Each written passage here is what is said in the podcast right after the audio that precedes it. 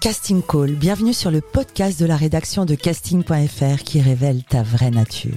Ici, on va parler casting, témoignages exclusifs, des rencontres avec des professionnels, les clés les secrets pour devenir un artiste et surtout en vivre.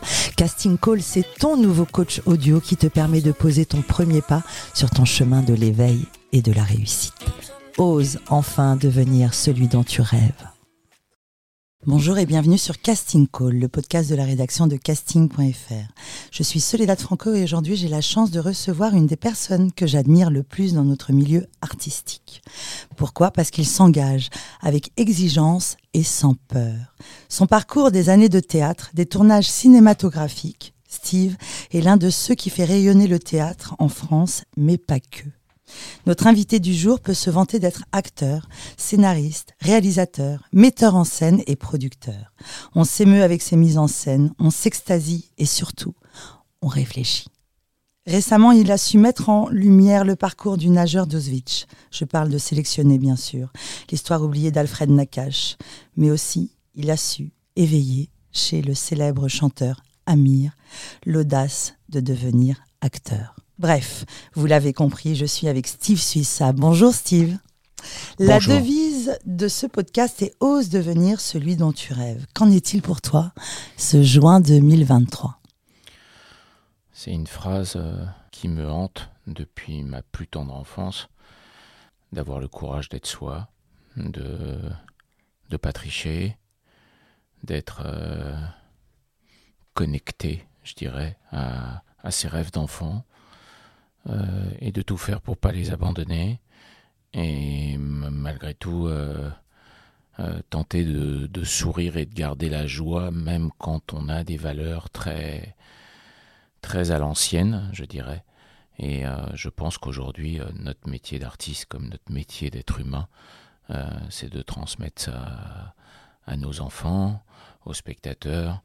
Et s'il y avait une chose qui pouvait, pour moi, réparer euh, ce qu'on est, ce qu'on vit, la société dans laquelle on est, c'est euh, des spectacles, c'est des musiques, c'est des films, c'est des textes, c'est des phrases clés, c'est des regards.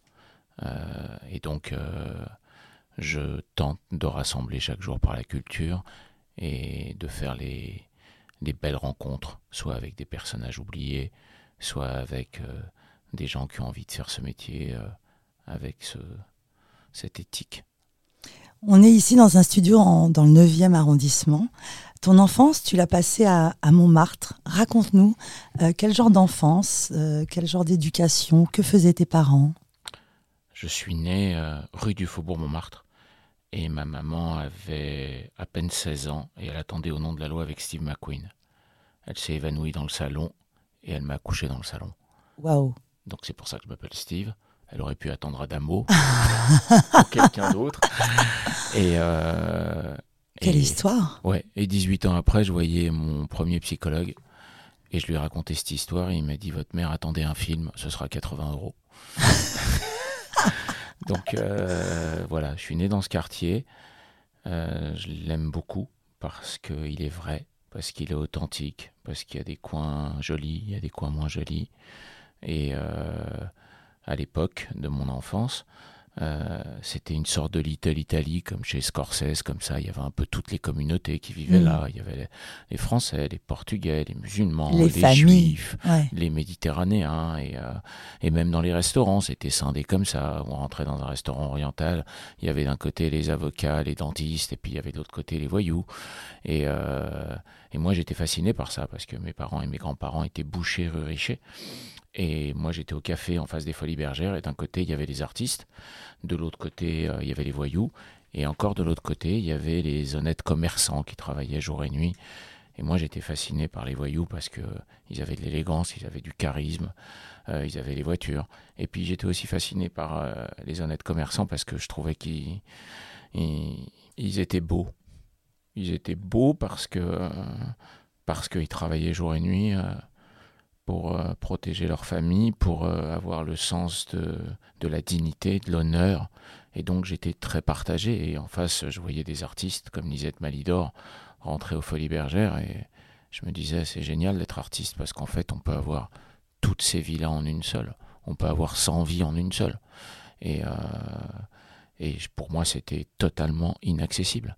J'étais inaccessible Inaccessible. J'étais fils de boucher. J'admirais mes parents, mes grands-parents qui m'ont éduqué, puisque j'ai eu mes parents, mes parents m'ont eu très très jeune, et, euh, et j'étais fasciné par leur force de travail. Et, mais pour moi, euh, c'était quelque chose comme la boucherie qu'on faisait de père en fils. Donc, euh, je ne pensais pas que je pourrais avoir une place là-dedans, et je pensais même pas que ni mes amis ni ma famille auraient pu me prendre au sérieux. Donc, c'était des rêves très secrets. Voilà, j'allais au cinéma par la porte de derrière sur les grands boulevards. Et je regardais les films et j'avais l'impression que les questions que je me posais dans la vie, le film me répondait. Mais j'en parlais même pas avec mes potes parce que, parce que voilà, on n'en était pas là. Et alors, comment tu rentres au cours Florent? Ça a été tes premiers pas dans le milieu artistique. Mm. Comment, est que, comment ça s'est passé? Je, je quitte l'école parce que j'ai l'impression qu'il faut que j'aide mes parents à joindre les deux bouts et ça m'intéresse pas trop. Et euh, mon grand-père veut me donner, veut me faire reprendre la boucherie de famille, et ça m'intéresse pas trop non plus. Et donc je décide de leur montrer que je suis un garçon courageux, et je vais à Rungis et je trouve euh, du travail. Où Je hmm. porte 8 tonnes de viande par nuit, j'ai 15 ans, on décharge ces quartiers de viande la nuit pour que les bouchers à 7 heures du matin puissent faire leur étalage. Et euh, c'est épuisant, mais c'est très très bien payé. Et tous les soirs, je récite des dialogues de films. Et un soir, le chauffeur qui était à côté de moi me dit Écoute, j'ai fait quelque chose parce que j'en peux plus de t'entendre réciter des dialogues de films pendant 4 heures toutes les nuits. Je t'ai inscrit euh, dans une école. Euh, Génial. on paye 120 francs. Et tu passes un concours, ils en prennent 10 sur 1500, je te préviens, je pense pas que tu vas l'avoir, mais on va faire un deal. Soit tu l'as et c'est un miracle, et soit tu l'as pas, mais tu te tais dans Tu te tais. Et à l'époque, euh, le patron du Café des Folies est un mec qui, qui est plus de ce monde aujourd'hui, qui était un voyou très gentil, euh, qui avait un peu d'affection pour moi. Et je lui demande un flingue, euh, un blazer en cachemire et, de la gomina. et je me mets les cheveux en arrière et je pars avec mon flingue et, et la veste en cachemire, passer mon audition au cours Florent. Et j'arrive là et, et je tombe sur Francis Huster et François Florent. Et ils me disent euh, Qu'est-ce que vous passez comme scène? Et je dis Je vais passer la scène du parrain où Al Pacino entend euh, que sa femme va avorter. Hmm. Euh, et ça l'énerve. Et François Florent me dit Non, non, vous descendez en bas, vous vous faites rembourser, vous partez. c'est une école de théâtre ici, monsieur, vous n'êtes pas en Amérique. Hmm. Je dis Monsieur, moi, je ne suis pas allé à l'école, j'ai jamais lu un livre, je suis allé voir des films, donc je connais que ça, quoi. Et il me dit Non, vous partez. Et Huster me regarde et il dit Laisse-le passer. Et je passe ma scène, et pendant que je passe ma scène, ils avaient une technique que je connaissais pas. C'est qu'ils parlaient entre eux pour déconcentrer. Et moi, dans mon éducation, quelqu'un qui parle pendant que vous parlez, ça s'appelle un manque de respect. C'est très mal élevé. Ouais. Donc, une ou deux fois, je me tourne vers eux, je fais. Et au bout d'un moment, ils parlent de plus en plus fort, et ça m'énerve, et je sors le flingue, et je tire deux balles par terre. Donc, je fais deux trous énormes. Il y a François Florent qui s'évanouit, il y a Huster qui me met dehors. Et deux jours après, sur mon répondeur qu'il y avait dans ma chambre de bonne, j'ai un message de Francis Huster qui me dit euh, En personne. Vous avez passé une audition un peu particulière, mais je sens euh, une vraie personnalité, donc je vous prends. Et là, tu fais toutes les années des cours Florent Raconte-nous combien d'années? Non, je fais un an, un an et demi, parce qu'encore une fois, j'aime pas l'école. Mais euh, j'ai des profs formidables, comme lui, comme Isabelle Nanty, comme Patrick Bonnel et j'apprends plein de trucs et je rencontre plein de gens différents et, et tout d'un coup, euh, ça me donne le goût de la littérature. Donc je commence à lire un livre, deux livres, mais je cherche des livres où... Et là, tu as quel âge, Steve? 17. 17 ans Ouais. je cherche des livres où je peux m'identifier. Donc je tombe sur des livres comme Martin Eden de Jack London, où c'est l'histoire d'un jeune garçon qui va défendre une jeune fille bourgeoise et qui va passer sa vie à vouloir réussir juste pour qu'elle le regarde. Je trouve ça hmm. super, super beau parce que j'aime ce mec. Et donc, euh, je vais chercher après chez Cyrano, dans le misanthrope de Molière, des personnages comme ça, euh, un peu dans l'absolu, un peu idéaliste, un peu romantique, euh, parce que j'ai le sentiment que ça pourrait être des amis à moi, en fait. Hmm. Donc, en tous les cas, ça pourrait être des, des frères de pensée. Donc, je commence à tomber amoureux de la littérature parce que je trouve ça formidable, parce que ça change mes journées, ça, ça remet à la hausse mon goût du rêve. Et voilà, et après la littérature, il y a le, théâtre, et après le théâtre, il y a la peinture, il y a la musique, et j'arrive tout doucement à, me faire une éducation euh, et une culture qui me plaît et qui m'émeut et qui me surprend, euh, parce qu'elle est inattendue complètement, et par rapport aux potes qui sont les miens, euh, qui sont plutôt des voyous que mm. j'adore, mais des voyous, et par rapport au milieu et l'éducation qui est la mienne, et qui n'est pas du tout une éducation de, de culture, de littérature et tout ça. Et, euh, et en fait, j'y trouve quelque chose euh, qui me sauve la vie presque, parce que, parce que ça m'amène vers, un, vers une autre rive. Ça m'amène vers... Oui, vers une poésie, vers une envie de, de partage, vers une envie de, de, ressentir des choses nobles, vers une envie de, m'accepter comme je suis, mm. euh, vers une envie d'avoir le courage euh, de faire des choses euh, et, et, de faire dans ma petite vie ce qu'on peut appeler l'impossible, c'est-à-dire que voilà d'être d'être un entrepreneur artistique. Et comment réagit ton environnement, ton environ, oui, les, les, amis, la famille, ils te soutiennent? Personne n'y croit. Il y a de hmm. la compassion. Personne n'y croit. Et toi, tu y euh, crois à ce moment-là? je, me force à y croire. Euh, je me sens même humilié à l'époque puisque mon hypersensibilité me fait défaut. Hmm. Donc, euh, comme personne n'y croit, je me dis, je vais faire le fort, mais donc je me fais une carapace de mec fort et, et je continue. Mais non, même les gens qui m'aimaient le plus n'auraient pas mis un euro sur ma tête. Alors, ton premier souvenir artistique, euh, ton, vrai job professionnel, c'est lequel? Quand tu sors de Florent, est-ce qu'il y a un souvenir? Oui, C'est lequel? Euh, J'ai un souvenir où je décroche euh, quatre phrases dans une pièce de théâtre au théâtre de la Huchette qui fait 40 places. Ouais. Et où je me retrouve avec des mecs qui font du théâtre ensemble depuis 50 ans. Et je suis le seul mec mineur qui joue dans cette pièce et qui arrive à la fin de la pièce et qui a quatre phrases. Et là, j'ai une fiche de paye. Euh, ça devait être quelques francs, mais euh, je suis acteur, quoi. Donc. Euh, ça y est, c'est lancé. Tu vas en vivre. Ouais, c'est. Ouais, c'est. Je me rappelle, il y avait mon nom tout en bas de l'affiche en tout petit. Et je passais des heures devant la colonne Maurice hmm. à me dire bah voilà, il y a des gens qui vont voir mon nom, quoi. Euh, ça veut dire que j'existe peut-être. Et de là, ça s'est enchaîné, comme je disais tout à l'heure. J'aimerais qu'on parle du succès euh, de Sélectionner, qu'on a vu au théâtre Édouard VII, puis Marigny. Euh, j'y ai évidemment assisté. De nombreuses personnes, ce fut un grand, grand, grand succès. Des gens y, ont pleuré. C'est une histoire extrêmement touchante. Pourquoi as-tu décidé de, mettre en lumière l'histoire d'Alfred Nakache? Parce que j'adore les destins qui donnent du courage. J'adore les destins qui partent mal. J'adore les destins où on se dit, euh, bah, je sais pas ce qu'il va faire lui ou elle. Parce que ça donne du courage, parce que ça donne une colonne vertébrale, parce que ça donne de l'espoir. Et euh, peut-être que ça me fait égoïstement penser un petit peu au mien, hein, et, aux tonnes de destins que j'ai lus quand je pensais que je n'y arriverais pas, comme... Euh, le fils du chiffonnier, qui est la vie de Kirk Douglas, comme euh, Hollywood Story, qui est la vie de Frank Capra, comme toutes ces biographies qui nous passent entre les mains, où on se dit quelle vie, c'est incroyable.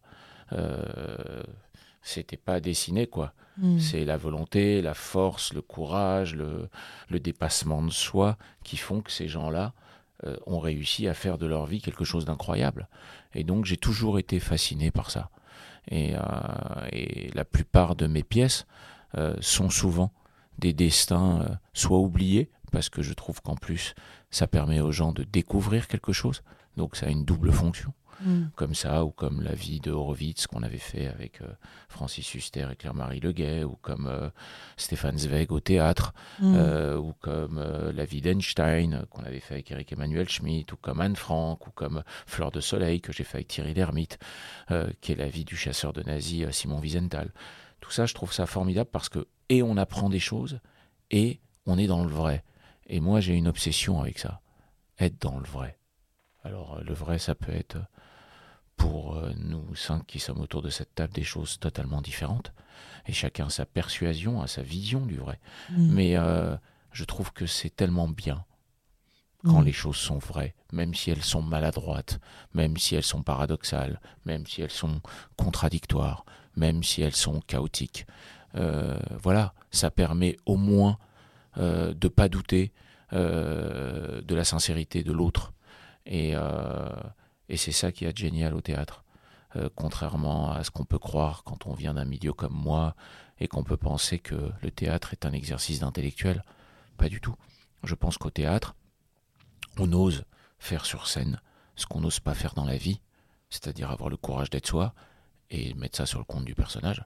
Donc euh, c'est un exercice magnifique et c'est une gymnastique pour le public sublime Mm. parce que euh, on est dans le noir, on ose pleurer, on ose éclater de rire, on ose avoir des émotions, on laisse sa journée de côté.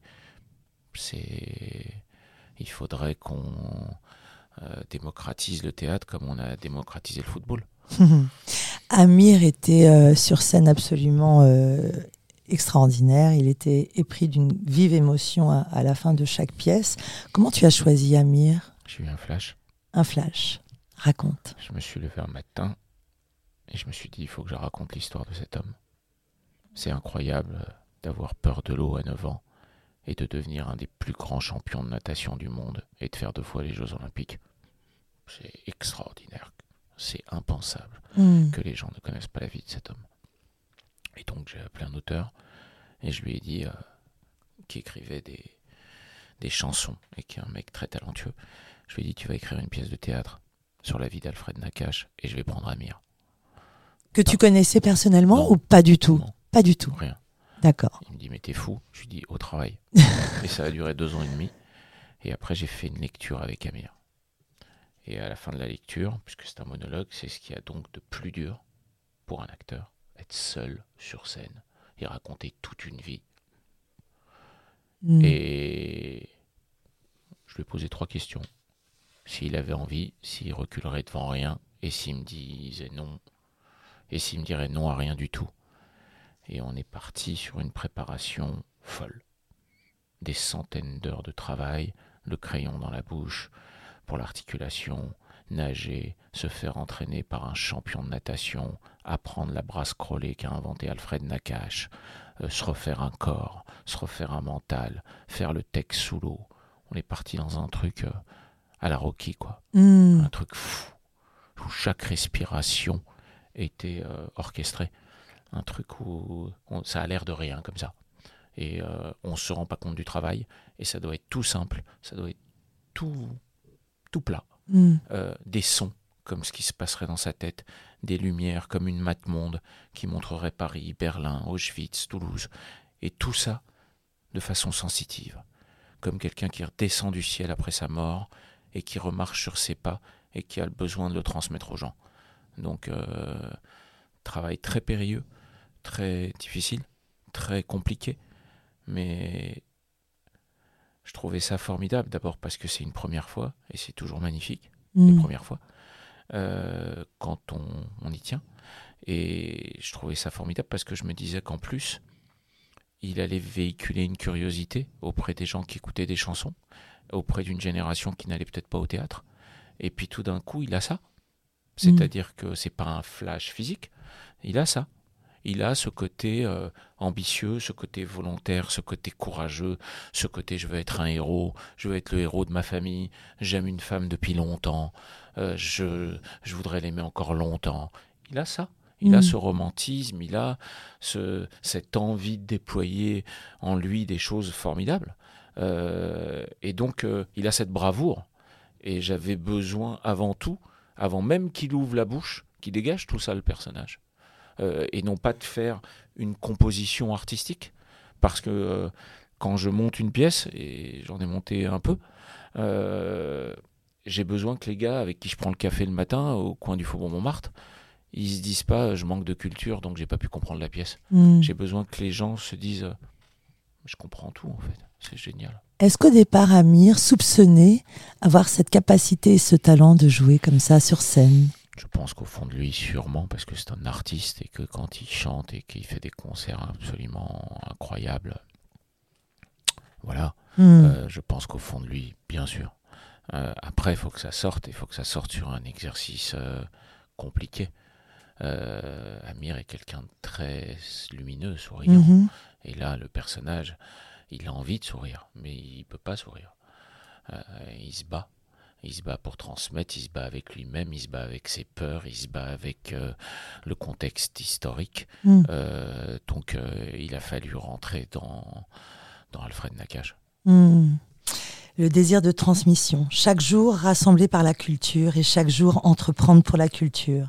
La culture, c'est ce qui te passionne. On pourrait dire que le théâtre, mais évidemment le théâtre, mais pas que. Et tu animes à l'origine une émission religieuse sur le judaïsme depuis 2018 sur France 2. Comment ce projet est-il venu à toi? Alors, c'est la première fois qu'on me propose quelque chose dans ma vie. Je pense qu'après euh, 35 ans de métier, on m'a jamais proposé un jour de figuration. Euh, donc, j'ai trouvé ça bizarre déjà. Hmm. Et en y réfléchissant et en rencontrant l'équipe de gens qui étaient déjà installés, dont Isabelle Sarda, ma directrice de production, euh, j'ai regardé les émissions et j'ai demandé s'il y avait moyen d'avoir une carte blanche, de réinventer le concept et d'en faire quelque chose et de culturel et de culturel Mhm. et donc quelque part de spirituel. Hmm. Et euh, ça a été euh, au début très vertigineux de se dire que toutes les semaines il fallait offrir aux gens un rendez-vous dont ils avaient l'habitude depuis 50 ans Hmm. et qu'il fallait le moderniser, le changer, le faire évoluer, mais avec une âme, avec une âme euh, qui n'est pas l'âme de quelqu'un de très religieux, mais qui croit beaucoup, avec les- l'âme de quelqu'un qui a une foi. Mhm. Euh, et je me suis aventuré euh, là-dedans à, à chercher des sujets, des invités, des, des écritures, des, des visions.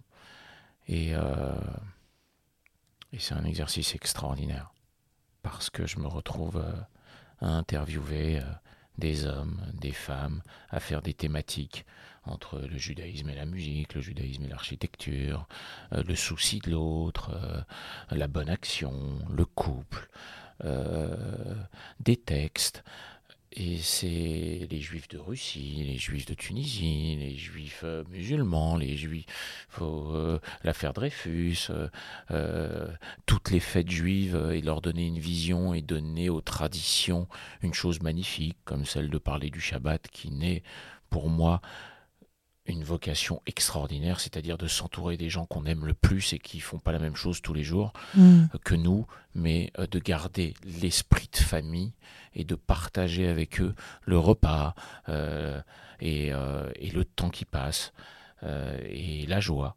Donc tout ça, c'est c'est venu s'enrichir et donc les gens sont au rendez-vous.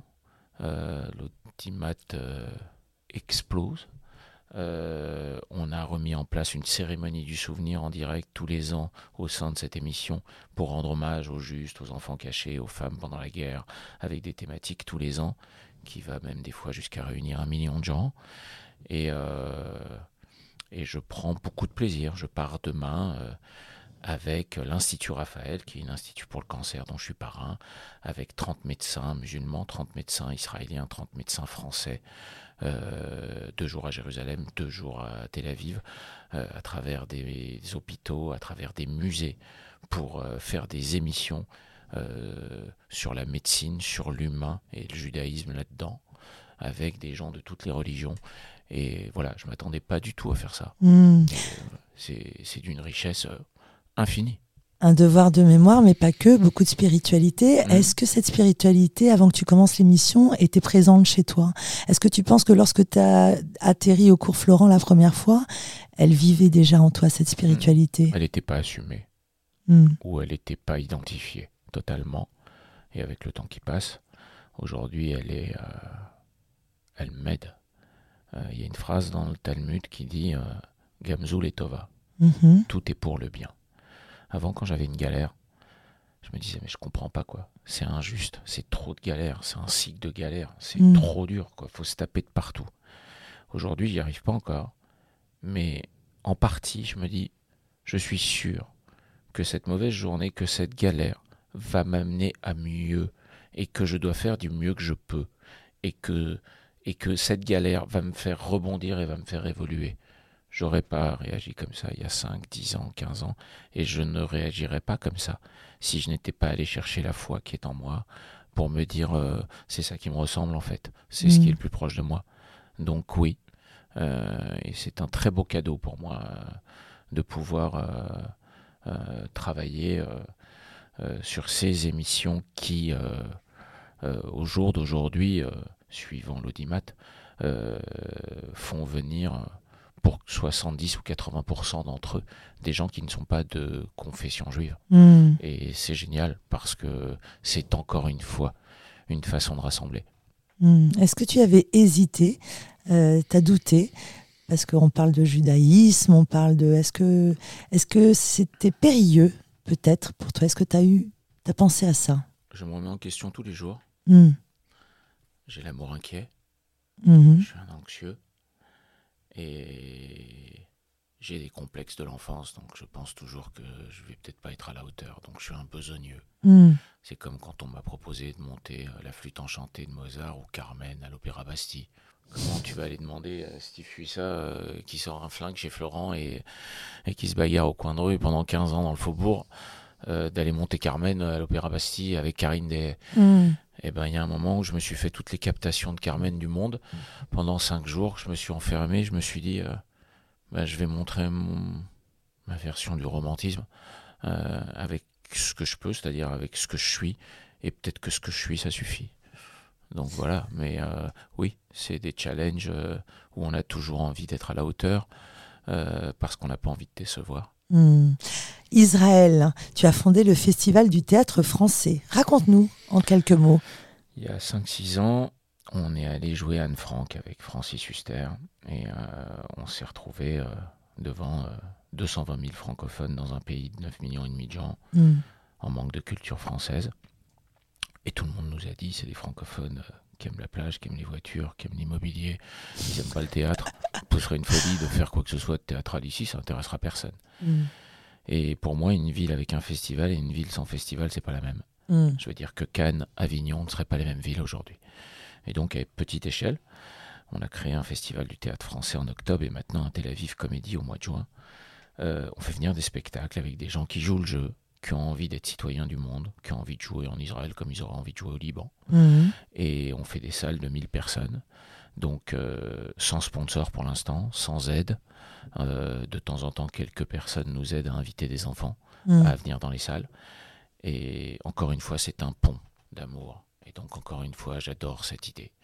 Et il y a 5-6 ans, euh, il y avait des enfants qui venaient dans les loges pour faire des selfies, euh, pour prendre des photos avec les artistes. Et, et ça m'a donné l'envie de monter euh, une école, puis deux écoles, puis trois écoles. Donc aujourd'hui, j'ai trois écoles là-bas. Alors des écoles de quoi? De, de théâtre, de théâtre francophone pour les francophones où euh, il y a des cours toutes les semaines de 3 heures, de 4 heures et à la fin de l'année on monte un spectacle avec eux. Toujours ce souci de transmission et de culture? De ouais, de partage, de partage et, euh, et de partage par ça parce que voilà, parce que je trouve que euh, je trouve que c'est magnifique. Euh, on peut euh, voir On ne badine pas avec l'amour de Musset et tomber amoureux, et avoir envie de tomber amoureux comme on peut voir Pretty Woman et avoir envie de tomber amoureux. On peut écouter une sublime musique et avoir euh, le courage d'être ému et d'avoir des larmes qui coulent sur notre visage et nous dire eh ben, je suis en vie. Donc euh, c'est tout ça la culture aussi. C'est tout ça la culture. On a parlé de courage, on a parlé d'audace, on a parlé de travail, on a parlé de spiritualité. Qu'est-ce que tu pourrais donner comme conseil aux personnes qui rêvent de devenir comédien Qu'en est-il en 2023 avec toutes ces productions Amazon, Netflix? D'après toi, quelles sont les, les astuces, les conseils que tu pourrais donner? Soyez-en sûrs. Euh, Faites-vous prendre comme stagiaire régie sur un film, même gratuitement. Servez des cafés. Apprenez l'humilité. Faites des photos, des photos qui vous ressemblent. pas des photos où dans la rue on vous reconnaîtrait pas, ça sert à rien. Mm. Soyez vous-même et euh, tous vos défauts vont devenir vos qualités. C'est-à-dire que quand on prend l'exemple de Sylvester Stallone, il a un petit œil qui se ferme sur la gauche. Quand il fait une photo, il monte son œil gauche. Il tourne pas la tête vers la droite pour montrer celui qui marche. Mm. Et c'est ce qui fait qu'il est devenu Rocky et c'est ce qui fait qu'il est devenu Sylvester Stallone. Et je pense qu'à aimer ses défauts, ça devient des qualités. Et donc, faut juste s'accrocher, faut juste en être sûr.